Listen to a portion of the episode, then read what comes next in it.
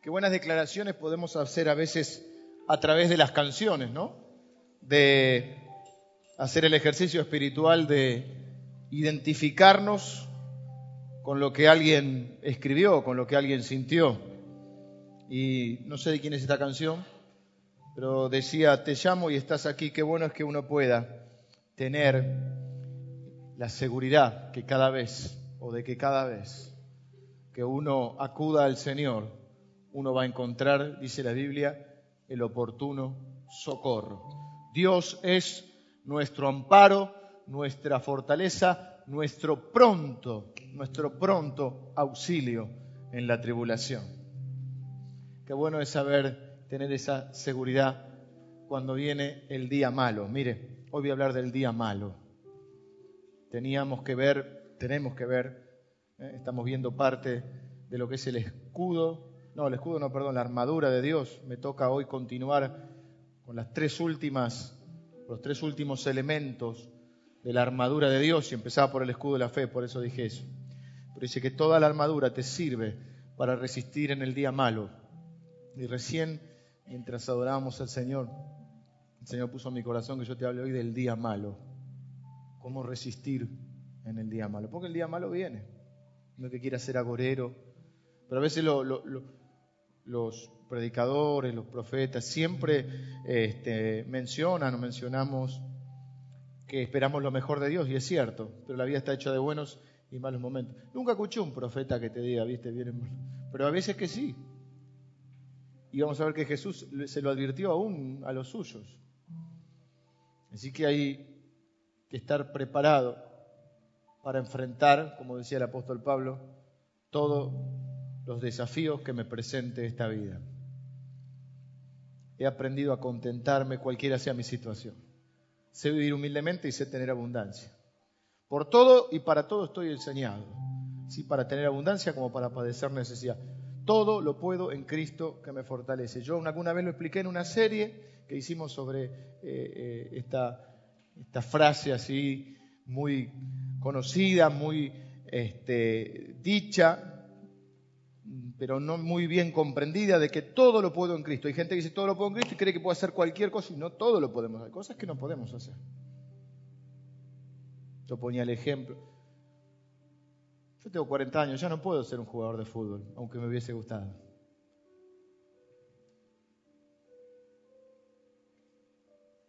Buscaba algún petizo, pero se me fue el pastor Ibarra, que siempre lo uso de ilustración.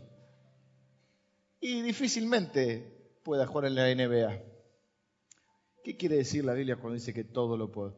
En realidad la traducción más exacta es, puedo hacerle frente a cualquier situación porque Dios me da la fuerza. Es distinto. Usted no puede hacer todo, usted no puede. Lo que usted puede es hacerle frente a cualquier situación que la vida le presenta. Y a veces nos presenta el día malo, se nos presenta el día malo. El pastor Emilio el domingo estuvimos de vacaciones, pero estuvimos compartiendo la noche un rato juntos. Eh, falleció su papá y un grupito de nosotros después de la reunión nos acercamos a compartir con él, con su familia, eh, las últimas despedidas, el velatorio y es el día malo. Y ahí estaba su, su mamá, una mujer de fe, pero despidiendo a su compañero después de 55 años. ¿Le parece que es el día malo o no? ¿Mm? Pero ahí estaba firme la viejita. Pola, y, hice el día malo. Y el día miércoles, después de terminar la reunión con ustedes, yo tenía que hacer una llamada. Te iba a llamar Esther.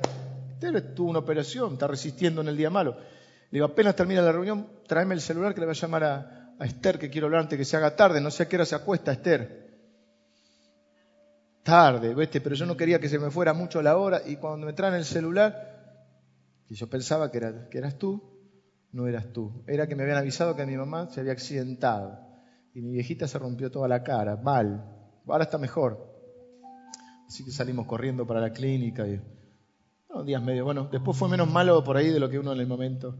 Aunque destrozó la cara. Y este. Y así nos pasa. Y hay gente que por no estar preparada cree cuando el día malo, cree que, que Dios no es verdad, que, que Dios es malo, que, que se olvidó de nosotros, porque nos toca sufrir un poco. ¿Mm? Y la Biblia, nosotros prestamos atención a lo que nos gusta de la Biblia, pero la Biblia dice, por ejemplo, el eh, apóstol Pedro, que lo vamos a usar hoy, dice, este, el Dios de toda gracia. Lo cantamos, pero el pedacito este, como no es muy comercial, se lo sacaron. dice, más el Dios de toda gracia, que nos llamó a su gloria eterna. Después que hayáis padecido un poco de tiempo, eso no está en la canción, os perfeccione, os afirme, fortalezca y establezca. Y bueno, a veces, como dice el dicho popular, hagamos una serie con los dichos populares, lo que no te mata te hace más fuerte. ¿Mm? Y la fe se prueba, dice la Biblia, y se purifica y se ejercita en el día malo. En el día malo. Usted no necesita mucha fe para estar acá, más que la fe para recibir la palabra. Necesitamos fe para cuando viene el día malo, cuando las cosas no salen. Y para eso, dice la Biblia, tenemos que tener puesta toda la armadura de Dios. Poneme Efesios capítulo 6, versículo 12 es. Porque no tenemos lucha contra sangre. Está bien. A ver el 13. Por tanto, tomad toda la armadura de Dios para que podáis resistir en el día malo. Y habiendo acabado todo, porque al fin y al cabo las cosas pasan. Y aquellas cosas que creíamos que nunca íbamos a poder enfrentar, las enfrentamos y nos hicimos fuertes. Y estamos aquí. Maltrechos, mejor, peor, pero estamos aquí. Y habiendo echado, acabado todo, perdón, estar firmes no caídos. Estad pues firmes. Y ahí vimos, ceñidos vuestros lomos con la verdad, ya hablamos de la verdad, vestidos con la coraza de justicia, ya lo dijimos, y calzados los pies con el apresto del Evangelio de la paz. Hasta aquí llegamos el día miércoles pasado. ¿Qué más dice? Sobre todo, sobre todo, ¿qué hay que hacer sobre todo? Tomar el escudo de la fe. Todos los domingos estamos enseñando de fe. Todos los domingos estamos hablando de fe. Todos los domingos durante enero, quizá febrero, vamos a seguir hablando de fe. Porque sin fe es imposible no solo agradar a Dios, sino enfrentar los desafíos que tenemos por delante. Sobre todas las cosas, tomad el escudo de la fe, con que podáis apagar todos los dardos de fuego del maligno. Y tomad el yelmo, el casco, de la salvación y la espada del Espíritu, que es la palabra de Dios. Orando en todo tiempo, con toda oración y súplica en el Espíritu, y velando con ella, en ello con toda perseverancia y súplica por todos los santos. Fíjense cuántas veces usa la palabra todo, toda oración, pero eso lo vamos, este, hasta acá llegamos, porque eso lo vamos a ver otro, otro, otro día, otro miércoles. La serie va a continuar, aunque terminemos con la armadura de Dios. No sé si vamos a terminar hoy, o solo vamos a ver el escudo de la fe. Vamos a ver cómo vamos. Pero lo seguro es que vamos a hablar de cómo resistir en el día malo. Y para resistir en el día malo, sobre todo, dice, tenemos que tener el escudo de la fe. Yo le recomiendo que usted venga eh, los días miércoles, estamos enseñando bastante acerca de fe, más allá de lo eh, que habitualmente se dice acerca de la fe estamos tratando de ver algunos aspectos variados de la fe. La otra vez sacamos, por ejemplo, el mito de que con poca fe usted podía hacer muchas cosas y vimos que para hacer muchas cosas o para poder superar grandes obstáculos necesitamos una gran fe, no una poca fe. El domingo pasado vimos cómo hacer crecer esa fe a través de lo que oímos y cómo seleccionar o filtrar lo que oímos. Hoy yo quiero hablarle en primera instancia acerca del escudo de la fe. Se entiende entonces la idea de la serie. Una armadura. Hay un pequeño videito de un minuto eh, que le va a graficar los elementos, aunque ya lo hemos visto, pero está bueno que lo vea, total dura un minuto no más. Ahí tenemos graficada un poco cómo eran estos elementos que estamos mencionando que por ahí uno no está acostumbrado a verlo. No se olvide que la Biblia fue escrita como debería ser predicada hoy, con los elementos de la vida cotidiana de ellos. Hay personas que tienen ese don de Dios de poder eh, traer las enseñanzas que no cambian, el contenido de, la palabra de Dios no cambia, traerlo al aquí y ahora para que deje de ser una historia o para que deje de ser algo viejo y transformarse en vida. Jesús dijo, mis palabras son espíritu y son vida. Jesús mismo lo usaba, el apóstol Pablo, elementos de la vida cotidiana. No hubiera nadie, no había nadie en ese momento que no hubiese visto a un soldado romano y que conociera cómo era el uniforme. Nosotros tenemos que ver un video porque no hemos, salvo en las películas de Gladiador y alguna de esas. Este, y así nos pasa con las parábolas de Jesús, todas, todas este, narraciones que Jesús contaba con elementos que ellos veían a diario. Así debería ser predicada la palabra en estos días. Sin cambiar el contenido, como digo yo a veces, cambiarle, modificarle el envase, porque la gente no rechaza el contenido, no rechaza el Evangelio, a veces lo que rechaza es el envase, la forma en que esa palabra es transmitida. Bueno, el escudo de la fe. ¿Qué dice del escudo de la fe?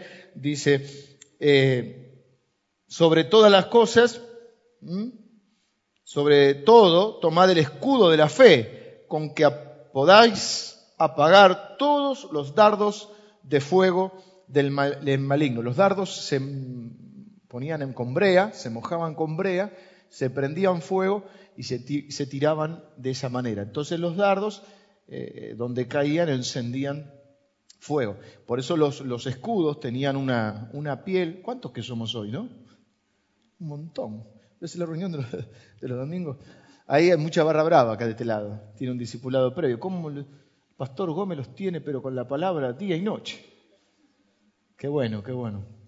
Y el, el, el escudo tenía como piel. Esa piel servía para que cuando la flecha o los dardos encendidos este, dieran, daban contra ese escudo, eso permitía que se apagara ese fuego.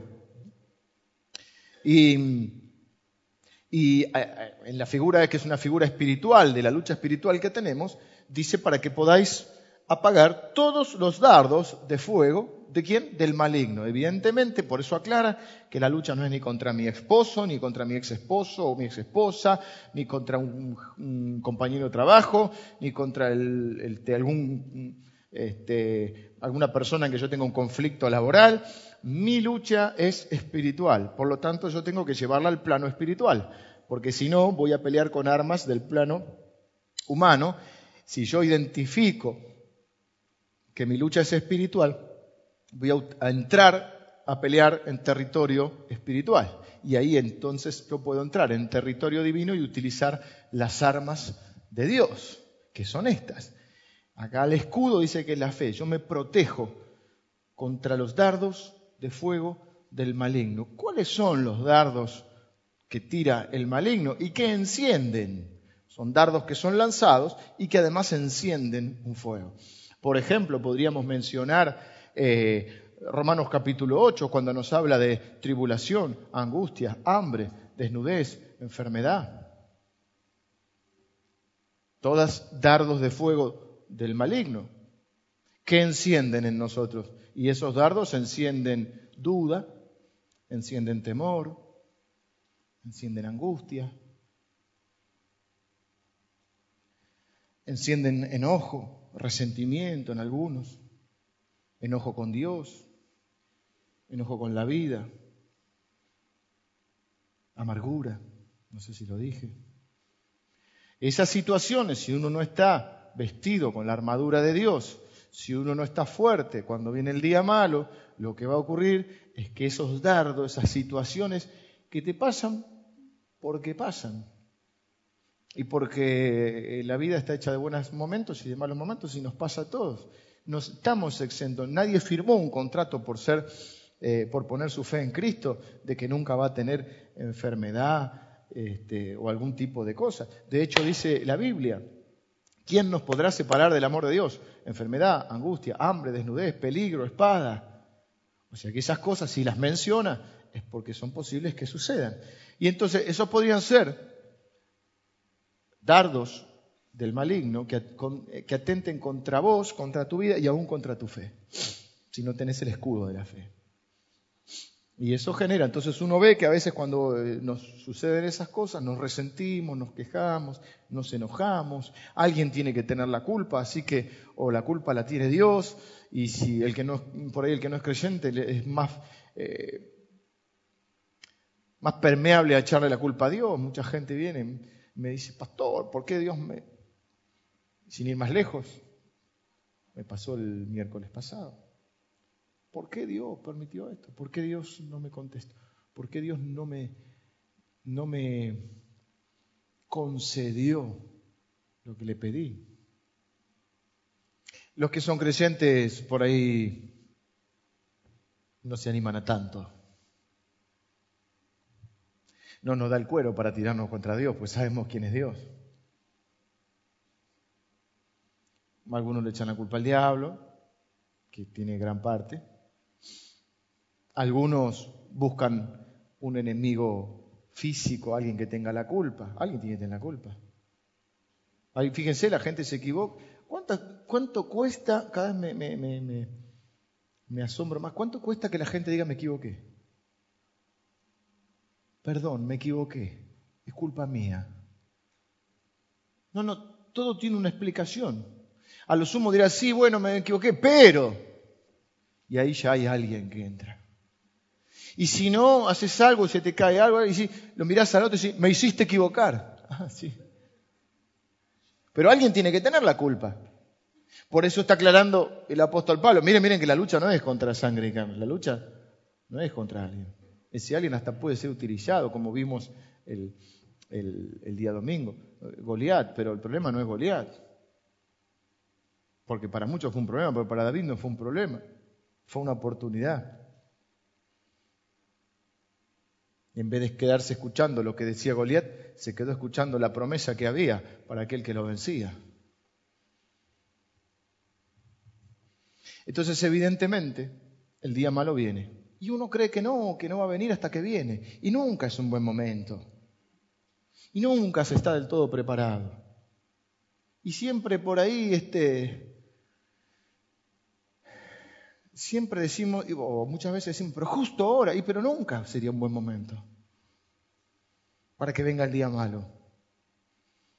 Y te cae como un baldazo de agua fría y decís, pero justo ahora, y sí, ¿cuándo te va a caer bien?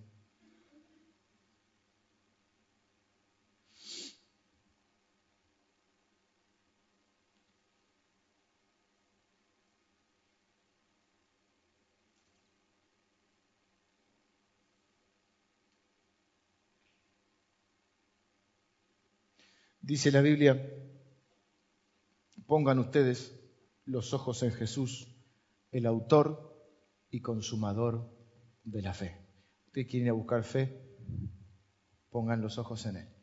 No los pongan en estas cosas que suceden, sino pongan los ojos en Él. ¿Qué quiere decir que uno ponga los ojos en Él? Que cuando uno lo mira a Él, puede estar seguro, aunque parezca una frase repetida, para muchos, para otros tal vez no, aunque muchos lo digan de memoria, y a veces las cosas por decirlas tanto pierden su valor. Por decirlas como este, Filipenses, todo el mundo sabe que Filipenses 4:13, todo lo puedo en Cristo me fortalece, y lo repetimos, lo repetimos, y, y a veces pierde la fuerza de lo que dice. Cuando uno pone los ojos en Jesús, se hace real este pasaje tal vez de lo más utilizado de la Biblia que dice, y sabemos que a los que aman a Dios, todas las cosas les ayudan a bien. Esto es a los que conforme a su propósito son llamados. ¿Qué pues diremos? Si Dios es por nosotros, ¿quién contra nosotros? El que no nos negó ni a su propio Hijo, ¿cómo no nos dará también con Él todas las cosas? ¿Qué pues diremos? Entonces, si Dios es por nosotros, ¿quién contra nosotros? Cuando uno pone los ojos en Jesús se da cuenta de esta verdad cae a la cuenta. Que Entonces después dice, por lo cual estoy seguro de que ni la muerte, ni la vida, ni ángeles, ni principados, ni potestades, ni ninguna cosa creada, ni tribulación, ni angustia, ni enfermedad, nada nos podrá separar del amor de Dios. Cuando yo pongo los ojos en Jesús, puedo estar seguro que pase lo que pase, nada me va a separar del amor de Dios, ni siquiera la muerte. Por eso viene después la otra el otro elemento de defensa que es el escudo de la salvación. El escudo de la salvación es, yo no sé si esto es medio psicológico, yo lo utilizo, ¿viste? Cuando te pasan las cosas, me decís, ¿qué más malo me puede pasar? Yo tengo una forma de razonar cuando me pasa algo, cuando estoy frente a una situación que me genera una, una incertidumbre sobre un evento futuro, digo, ¿qué es lo peor y qué es lo mejor? Yo le digo la hipótesis de mínima y la hipótesis de máxima. Es como cuando vas a negociar algo. O vas a negociar y decir, bueno, ¿qué es lo máximo que puedo lograr? ¿Hasta dónde estoy dispuesto a ceder? Y uno entra en una negociación, un trato comercial. Bueno, en esto es lo mismo. Decir, bueno, ¿qué es lo peor? Porque vos pensás que es lo peor y después te das cuenta, así podés dimensionar, cosa que es muy difícil, dimensionar eh, qué trascendencia le vas a dar al hecho. ¿Me explico o es muy complicado? Me pasa una situación, para ver si realmente yo este, poder dimensionar esa situación, qué tan importante es en mi vida, tengo que ver qué es lo peor que puede pasar. Entonces, aunque me pueda generar todo el trastorno que me genera, si me rompieron un farolito, choqué y me rompieron un farolito, bueno, me puede amargar un rato, pero no puede ser este, que se me acabe el mundo porque me chocaron el auto, porque ¿qué es lo más grave que pueda pasar? Que tenga que cambiar el farolito y que el seguro no me lo, no me lo cubra y tenga que ponerlo yo. Ahora, si hacemos un mundo por eso, o si hacemos un mundo en una casa, estamos cenando porque se cayó, se rompió un plato, un vaso, como digo yo, ¿cuánto vale un vaso? ¿Dos pesos? ¿Tres pesos? No sé cuánto vale. ¿Eh? Pero vamos a amargar toda una comida porque se cayó un vaso, es porque no estoy dimensionando. Cuando me pasa algo realmente grave, entonces ahí yo sí tomo la dimensión. Y digo, y yo me estaba preocupando por esta estupidez, porque todos nos preocupamos por estupidez. ¿Eh? Ahora tengo eh, dimensión. Cuando te pasa algo malo es realmente importante o grave, vos te das cuenta la dimensión de las pavadas que te vinieron amargando. ¿Qué estás? ¿De mal humor? Pues yo soy el primero de, los pecadores. Estás de mal humor porque te hicieron esperar. Yo no puedo ir, a, me cuesta mucho ir a una oficina pública. Tengo un trauma infantil. Viste hay que hacer la transferencia de un auto, esas cosas. ¿Cómo puede ser que esté una hora acá? Ya no, no, ya me pone mal ya saber, me voy a acostar, al día siguiente tengo que hacer ese trámite, a mí ya me, pone mal. ¿Qué es lo grave? Que tardaron media hora más. Que falta un papel, porque siempre falta un papel. Que se cayó el sistema. Fuimos a hacer una transferencia del auto para el pastor Javier Ibarra y estábamos esperando y se cortó la luz. Será de Dios. Y así uno vive. Este, me buena confesión de parte, me dijo el pastor Ibarra, ahora que tengo auto, estoy entendiendo eso de, porque él no tenía auto, estoy entendiendo eso de los enojos del tránsito, que yo a veces menciono. Se le está, le digo, viste, eso descubre una faceta, vos redescubrís una faceta que no sabías que estaba en vos. El monstruo que te vas adentro, que quiere pelear contra todos. Eso te lo descubrí solo cuando te dan un auto. Si no, vos vas al lado y decís, no te hagas problema, déjalo pasar, pero cuando vos sos el que maneja, sabés que hay un monstruo dentro tuyo. Monstruo. Dimensionar. ¿Por qué venía a dimensionar, pastor Emilio? ¿Dónde estaba? Me fui y no puedo volver. Casco de la salvación. El casco de la salvación me permite dimensionar. ¿Qué es lo peor que me puede pasar? ¿Y qué es lo peor que le puede pasar a uno? Morirse. Bueno, no sé si es lo peor.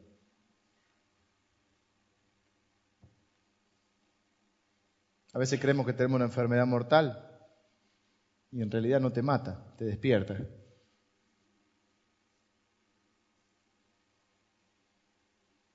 Te hace dimensionar qué es lo que tiene valor y qué es lo que no tiene valor en tu vida. Alguna vez o muchas veces hemos hablado de prioridades. Todos eh, decimos, mencionamos, la prioridad son nuestros hijos.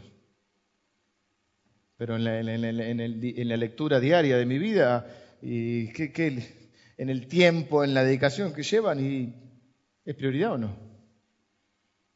Entonces, las cosas, a veces una enfermedad no te mata, te despierta y te hace ver lo que tiene sentido y lo que no tiene sentido, lo que tiene valor y lo que no tiene valor, lo que verdaderamente importa y lo que no importa. El casco de la salvación, no sé si lo voy a explicar hoy porque estamos, es un tema un poco largo. Por lo menos en esta iglesia enseñamos, en base a lo que creemos de la Biblia, es que la salvación, la seguridad de la salvación, es una herramienta con la cual cuenta el Hijo de Dios. porque Dios nos hace hijos para siempre. No es un padre condicional, un padre como algunos presentan, que bueno, si te portas bien, te quiero, si no te portas bien, no te quiero tanto. Entonces, si haces las cosas bien, tenés la salvación. Si haces las cosas mal, la perdés. Entonces hay gente que anda ganando y perdiendo la salvación.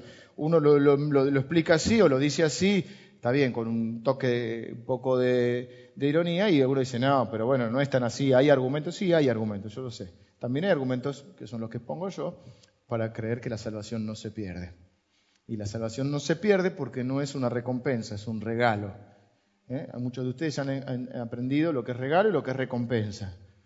Yo necesito, eh, muchas de las cosas en la vida me las tengo que ganar, eso es recompensa. Regalo es lo que no dice nada. La Biblia dice, la paga del pecado es muerte, pero la dádiva, el regalo de Dios es vida eterna. Por lo tanto es un regalo, no es una recompensa.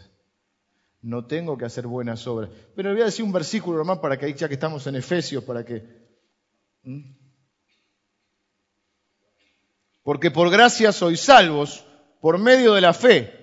Y esto no de vosotros, pues es don, dádiva, regalo, don de Dios, no por obras. ¿Para qué? Para que nadie se gloríe.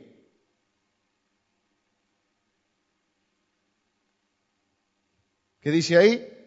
Por gracia. Gracia es favor inmerecido de Dios. Por gracia soy salvo por medio de la fe. Acuérdense Martín Lutero, eh, en la Reforma, cuando hace las 99 tesis, que dice solo fe, solo gracia, solo escritura, solo Cristo. Por gracia soy salvo por medio de la fe. Esto no es de vosotros, pues es donde Dios. Hasta la fe es donde Dios. La salvación y la, fe inicial es donde Dios. No por obras para que nadie se gloríe. Hay gente que se quiere ganar la salvación como si fuera una recompensa. Entonces, la seguridad de la salvación hace que frente a situaciones difíciles, cuando uno realmente está cara a cara con la muerte, dice, si me muero, y si me muero, me voy con Cristo. El apóstol Pablo decía, para mí el vivir es Cristo y el morir es ganancia. Jesús dijo, no se turbe vuestro corazón, creéis en Dios, creed también en mí. En la casa de mi Padre muchas moradas hay. Yo voy a preparar lugar para ustedes y cuando prepare el lugar voy a volver a buscarlo. Pero antes que vuelva, capaz que alguno no se va para allá. O digo que no volveré a tomar de esta copa hasta que la beba con ustedes en el reino de mi Padre. Yo voy a estar ahí. Entonces, para dimensionar, porque cuando uno está cara a cara con la muerte, aunque ande en valle de sombra, de muerte, no temeré mal alguno, porque tú estarás conmigo, Señor. Fíjese que es un valle de sombra de muerte. Eh, yo utilizo a veces este, este devocional, eh, esta parte devocional, cuando eh, me toca ir a un velatorio donde la Biblia nos habla que para los, creyentes la, muerte es una, un valle de sombra de muerte, no un valle de muerte. ¿Por qué de sombra? Porque la sombra, acá está mi sombra, no sé si la ven. Viste que en la playa me acuerdo que caminaba, de acuerdo para donde caminaba, te veías largo y flaco, y te veías la otra y te veías musculoso. Depende de donde te daba el sol. Pero la sombra es una sombra. La sombra te asusta, la noche una sombra. Pero tiene este, la característica de la sombra que no te puede dañar. No te puede hacer nada, es una sombra, asustar nada más. La muerte para los hijos de Dios, o el valle que hay que atravesar, es de sombra de muerte, porque la muerte ya no te puede hacer nada. ¿Dónde está, o muerte, tu aguijón? ¿Dónde, o sepulcro, tu victoria? Se da cuenta que la muerte, y entre las cosas que dice que no nos pueden separar del amor de Dios, son ni la vida ni la muerte. Si Cristo no resucitó, vana es nuestra fe. Lo que estamos creyendo no sirve para nada. Esto es un circo, cerremos y vayamos. No. Pero como Cristo resucitó, dice, Él es la primicia de todos los que van a venir después. La garantía nuestra de nuestra resurrección, del poder de la resurrección es porque dice la Biblia que el poder que operó en Cristo Jesús resucitándolo de los muertos es el poder que opera en la iglesia. Es el poder de la resurrección. Entonces, si él no hubiese resucitado, ¿qué estamos haciendo acá? ¿Velando un muerto? Ya está, pasaron dos mil años.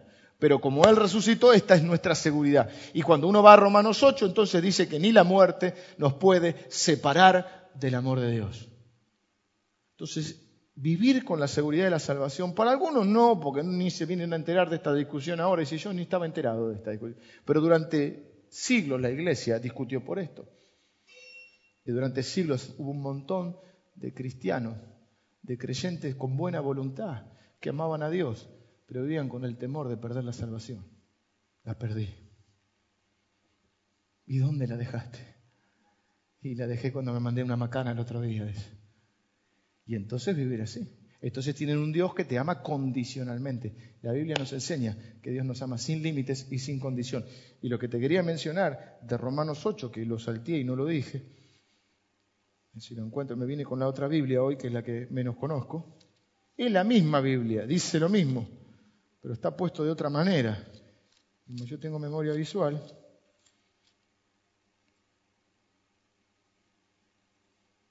sabemos que a los que aman a Dios, todas las cosas les ayudan a bien. Esto es a los que conforme a su propósito, escúcheme bien ahora, eh, présteme atención, son llamados, porque a los que antes conoció, la Biblia habla de conocerlo, hace en el sentido de engendrar, ¿está bien? Eh, tiene esa característica Dios. Los que antes conoció también los predestinó para que fuesen hechos conforme a la imagen de su Hijo, para que Él sea el primogénito entre muchos hermanos. Jesús, el unigénito Hijo de Dios, sea, el único, se transforma en el primogénito, en el primero de muchos. ¿Quiénes son el resto? Nosotros, los que por la fe somos hijos de Dios. La Biblia dice que Dios, por medio de nuestra fe en Él, nos adopta como hijos. Y a los que predestinó, a estos también llamó. Y a los que llamó, a estos también justificó. Si nos ve como justo, justificó, ahí está, que eh, significa que somos delante de Dios aceptados, justificados. Y a los que justificó, a estos también los perdió. ¿Se le quedan por el... ¿Dice eso? Y bueno, hay gente que sí. Ahora, fíjese que está todo en pasado. ¿Qué dice? Y a los que justificó, a estos también qué? Glorificó. Ahora, ¿alguno de nosotros está glorificado? No, todavía no.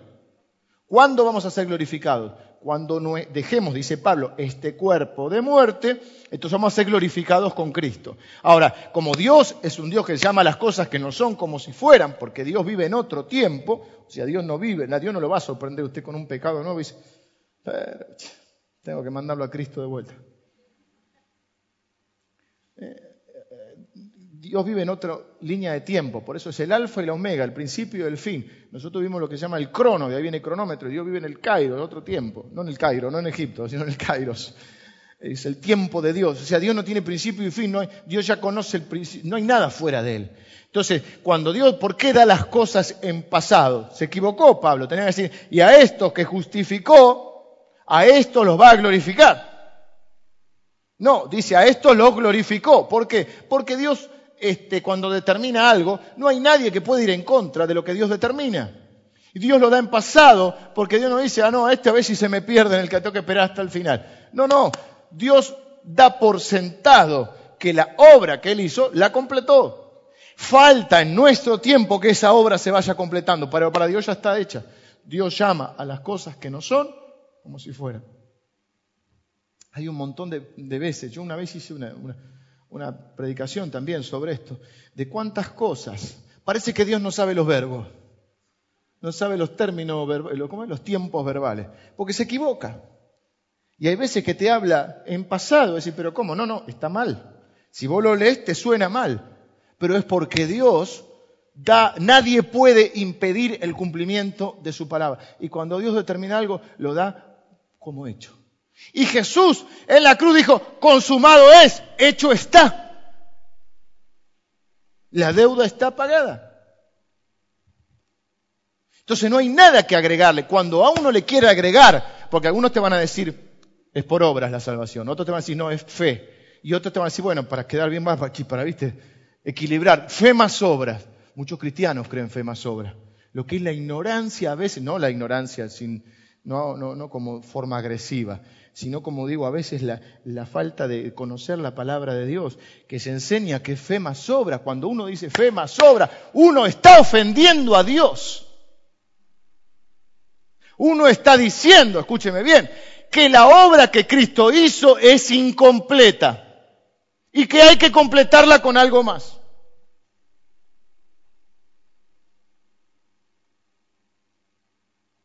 Jesús dijo, consumado es, hecho está. Para que todo aquel que cree en Él no se pierda, mas tenga vida eterna. Jesús dijo, a los hombres que del mundo me diste, les he manifestado tu nombre. Ninguno se me perdió.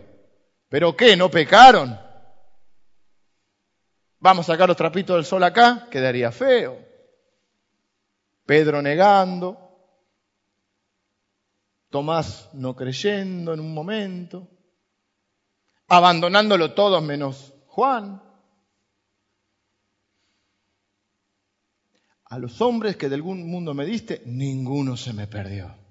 El único, el que era hijo de perdición, porque ese no estaba predestinado, como dijimos recién, para, bueno, otro tema que no nos vamos a meter, la predestinación, porque algunos con eso se hacen un lío, pero escúcheme, cuando uno dice fe más obras, aunque lo diga con buena voluntad, uno está ofendiendo o menospreciando la obra de Cristo. Lo que Cristo hizo es perfecto, completo. No hay que agregarle nada. El Apocalipsis dice, cuidado que alguno le quiera agregar una J o una tilde, un acento a la palabra de Dios.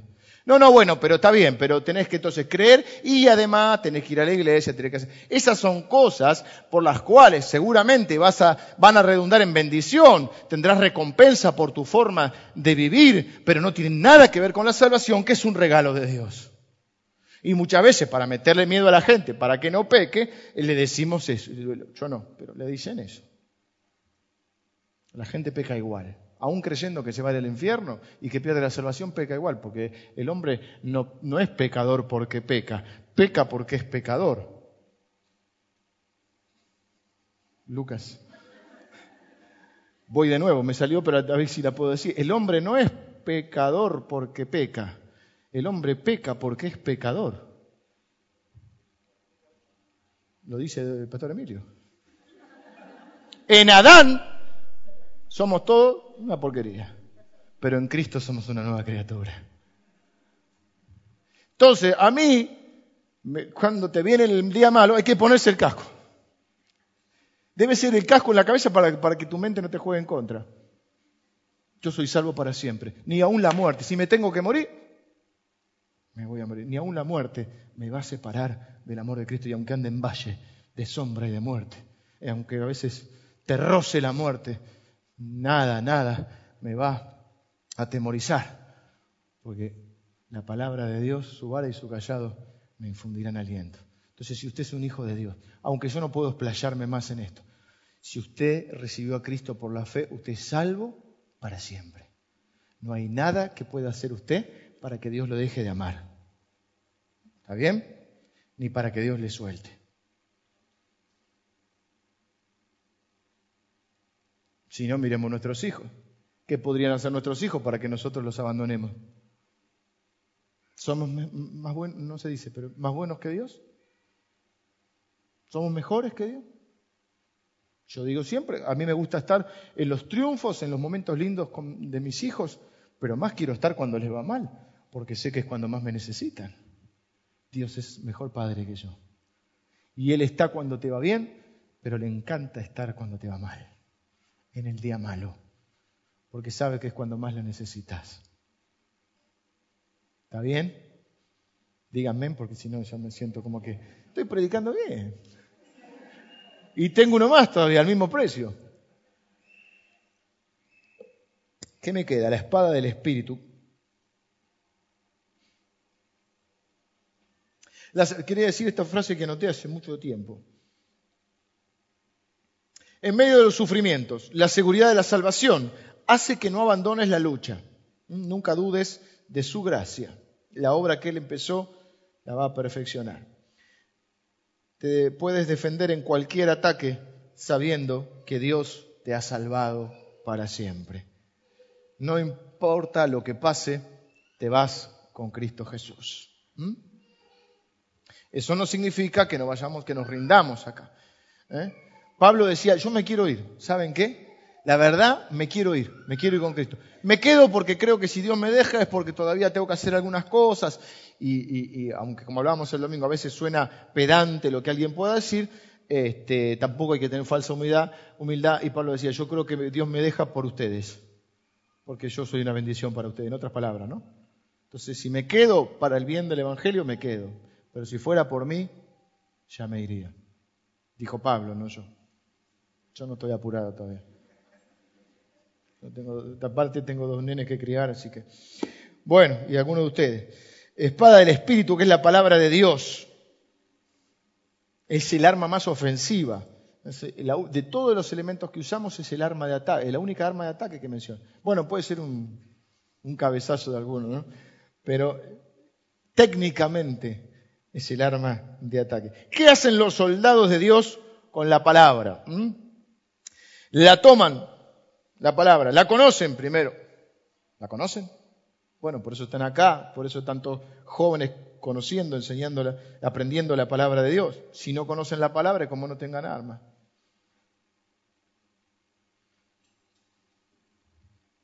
¿Qué hacen los hijos de Dios con la palabra? Bueno, aparte dijimos el otro día que la fe es por el oír de la palabra de Dios. Ves que todo está este, relacionado. Los soldados de Dios, ¿qué hacen con la palabra? La conocen, la saben usar la palabra.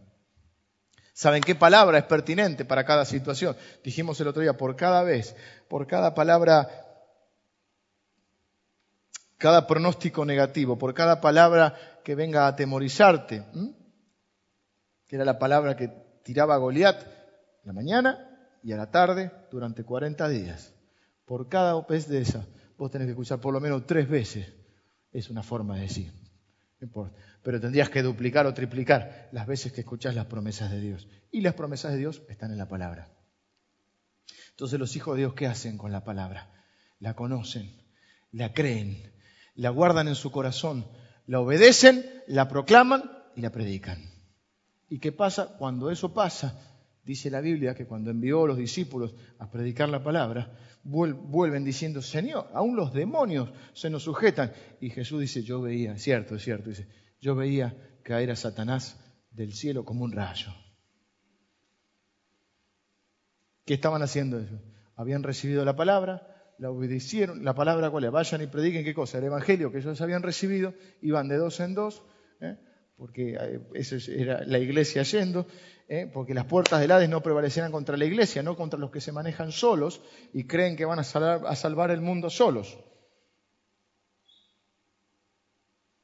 algunos van de misioneros a, de misionero a la China, no hay iglesia, no hay cobertura, no hay, no hay este, sujeción a nadie, pero después le piden plata a los de la iglesia.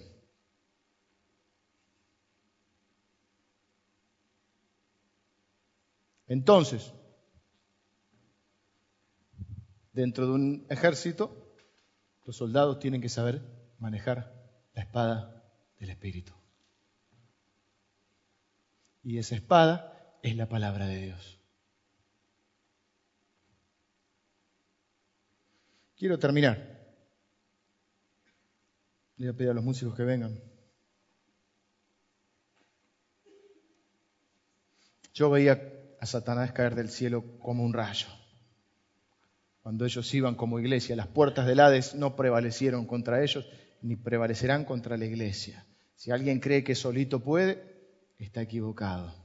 Sin sujetarse a nada ni a nadie, haciendo lo que quiere. Eso no es un ejército. Eso es una anarquía. Pero, le dijo Jesús, no se, no, se, no se alegren de eso, eso está bueno. Pero alégrense de que sus nombres están escritos en los cielos. ¿Ven? Nada puede reemplazar la obra de Cristo. Pero yo te hablé del día malo. Y dice que esta, esta armadura te sirve para el día malo y sobre todo el escudo de la fe. Y a veces, medio incómodo como profeta, como predicador, que alguien venga y diga, mira, te vienen días malos. Pero está bueno que si es así, alguien te lo diga para prepararte. Porque todos pronostican lo bueno, de Dios esperamos lo bueno, pero a veces hay palabra específica para alguien de que los días que vienen no son malos, no son buenos, perdón. Y, y es bueno saber, porque entonces nos da la seguridad de que Dios está en control. Jesús le dijo, estas cosas os he dicho para que en mí tengan paz. Pero ¿qué cosa les había dicho? Les había dicho ahora los van a perseguir, los van a meter en, eh, iba a decir en cana, los van a meter presos, este, algunos de ustedes van a ser mártires, la mayoría de los discípulos fueron mártires. Ahora, estas cosas me decís para que tenga paz. Yo para que tenga paz quería que me dijeras que me va a ir bien, que voy a tener salud, dinero y amor. Lo que pasa es que él le dijo, estas cosas os he dicho para que en mí tengáis paz. En el mundo tendréis aflicción, pero confiad, yo he vencido al mundo. Ve, te lo estoy anticipando para que no te agarre de sorpresa, para que no creas que esto es que Dios se durmió. Nunca duerme el que te guarda. Entonces Dios está claro lo que va a pasar. Dios tiene otro tiempo y sabe lo que te va a pasar. Y a veces te advierte, mirá, te vienen tiempos duros. Te lo estoy diciendo para que sepas que yo sigo estando en control. Y para que te calces la armadura y sobre todo el escudo de la fe.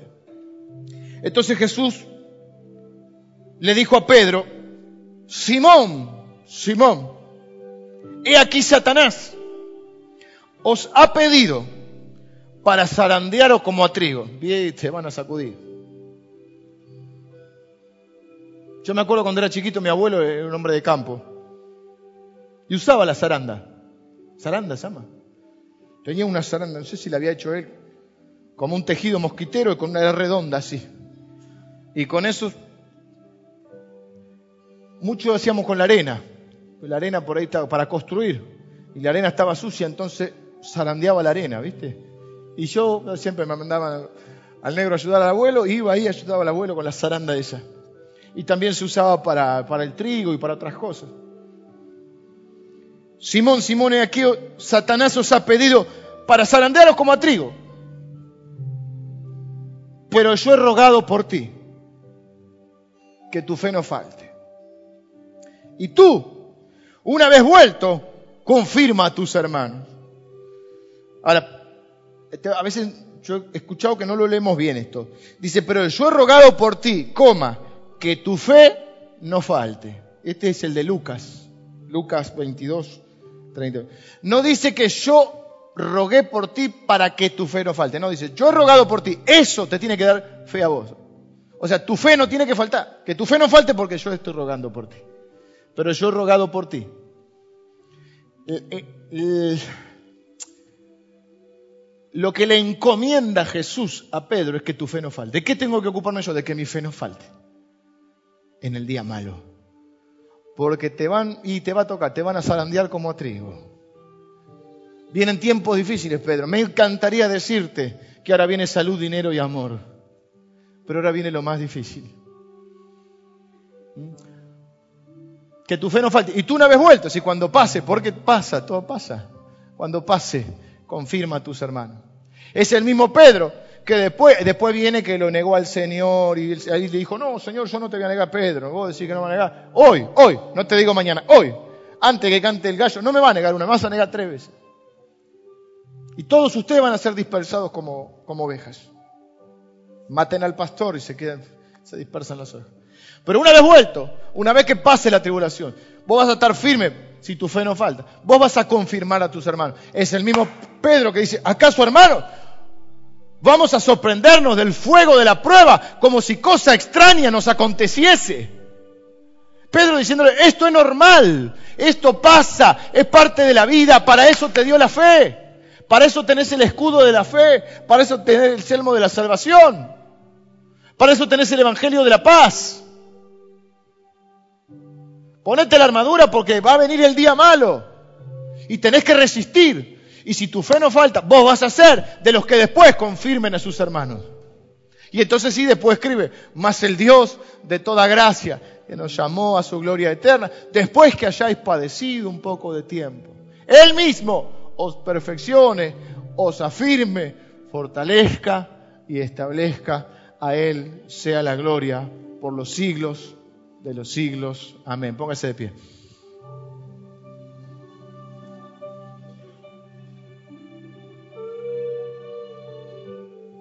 Cierre sus ojos. Figuradamente, cálcese la armadura de Dios.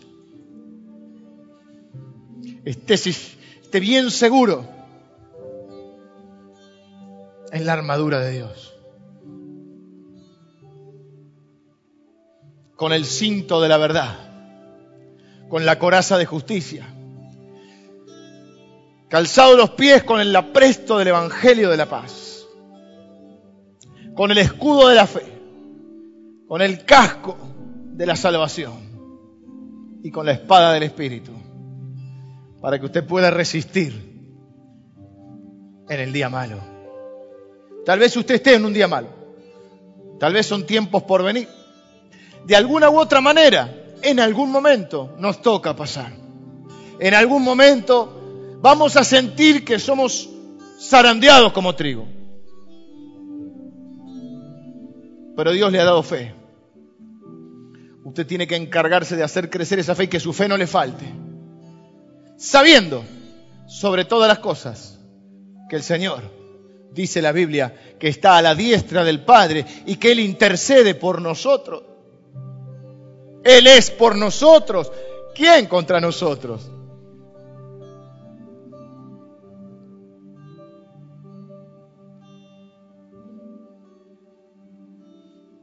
Y que usted pueda decir, esto va a pasar. Voy a resistir y esto va a pasar. Y esto me va a hacer más fuerte, más maduro, más sabio. Y yo voy a poder confirmar a mis hermanos. Como los soldados más experimentados, tal vez tienen menos fuerza, tal vez tienen menos rapidez, pero tienen más experiencia. Y son los que le enseñan a pelear a los otros, porque tienen encima mil batallas, unas cuantas heridas de guerra, pero unas cuantas medallas en su pecho. De aquel que es galardonador de los que le buscan, de los que le creen. Señor, en esta, en esta noche yo quiero bendecir a tus hijos en este lugar. Tus hijos y a tus hijas en este lugar, Señor, proclamar que tú estás intercediendo por nosotros delante del Padre. Que el Padre que no nos negó ni, ni, tu propia vida, Jesús no nos va a negar ninguna cosa. Que nada nos podrá separar de tu amor, Señor. Ni siquiera la muerte. Y que cada uno de nosotros enfrentará sus batallas. Cada uno de nosotros enfrentará sus desafíos. Pero todos lo haremos con la misma fe. Con la fe en el Hijo de Dios, en Cristo Jesús. Ahora, Señor, te pido que aumentes nuestra fe a través del oír de esta palabra, Padre, que la podamos recibir, creer, obedecer y proclamar. Señor, haznos más fuertes con tu armadura, con la armadura que nos has provisto. Padre, si hay personas que están ahora en el día malo y que tienen que resistir, que esta palabra pueda traer fe a sus corazones, que nada, nada los puede separar de tu amor. Señor, que nuestra fe no falte, sabiendo que tú estás intercediendo por nosotros a la diestra del Padre. Y que esto también pasará. Y que esto también pasará. Y seremos más fuertes, más sabios, más experimentados, más maduros, con más gracia con más misericordia, con más fe. Señor, yo los bendigo en tu nombre, en el nombre de Jesús. Amén.